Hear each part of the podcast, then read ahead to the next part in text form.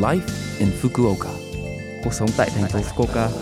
Chương trình này được truyền tải dưới sự hỗ trợ của thành phố Fukuoka.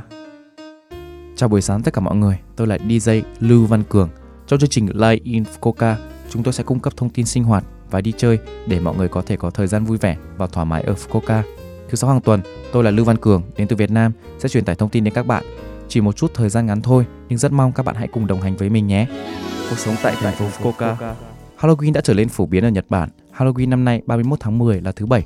Ở Nhật Bản, các sự kiện Halloween thường được tổ chức vào nửa cuối tháng 10. Các sự kiện đã được tổ chức ở nhiều nơi khác nhau ở Fukuoka và có vẻ như chúng đã phổ biến, nhưng tôi cảm thấy rằng nó rất thú vị trong vài năm qua. Ở Nhật Bản, chúng ta tận hưởng Halloween như thế, chúng ta đang được hóa trang thành nhiều nhân vật khác nhau, nhưng ban đầu vào đêm trước của ngày lễ Thánh hóa mùng 1 tháng 11 của Đạo Thiên Chúa, ngày lễ Thánh hóa Halloween mang một ý nghĩa tôn giáo mạnh mẽ phải không?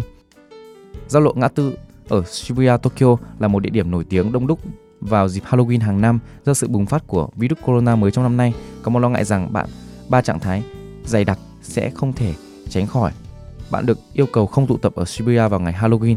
Halloween năm nay sẽ là một Halloween mà bạn có thể thưởng thức riêng lẻ hoặc trực tuyến, phải không ạ?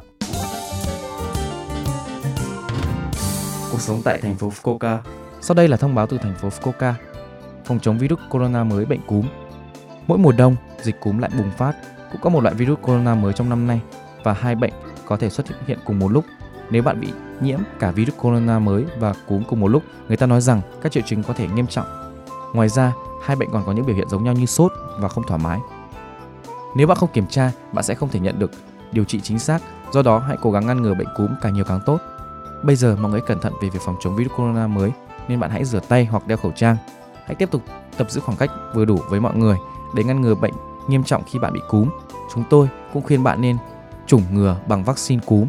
Tại thành phố Fukuoka, năm nay trẻ em từ 6 tháng đến 18 tuổi, bạn có thể chủng ngừa cúm với giá 1.000 yên cho một người. Trẻ em tiêm chủng và phụ huynh có điện thoại thông minh trước khi nhận được sự tiêm chủng, hãy cài đặt ứng dụng xác nhận liên hệ với virus corona mới Cocoa.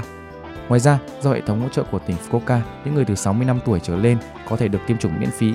Các bác sĩ cho biết ngày 31 tháng 1 năm 2021 là thời hạn cuối cùng để tiêm miễn phí. Cơ sở y tế tiêm chủng đã được quyết định vui lòng đặt chỗ trước bằng cách gọi điện trước cho cơ sở y tế. Cuộc sống tại thành phố Fukuoka. Số like Infoca tuần này mọi người cảm thấy thế nào ạ? Rất nhiều thông tin bổ ích phải không ạ? Số phát sóng này lúc nào cũng có thể nghe bằng postcard. Ngoài ra, mọi người cũng có thể biết về nội dung truyền tải trên blog. Mọi người hãy xem qua trang chương trình từ trang chủ của Love FM. Cuối cùng, tôi xin phép gửi đến mọi người bài Bông hoa đẹp nhất của ca sĩ Quân AP để chia tay mọi người. Chúc mọi người một ngày vui vẻ. Hẹn gặp lại mọi người vào tuần sau.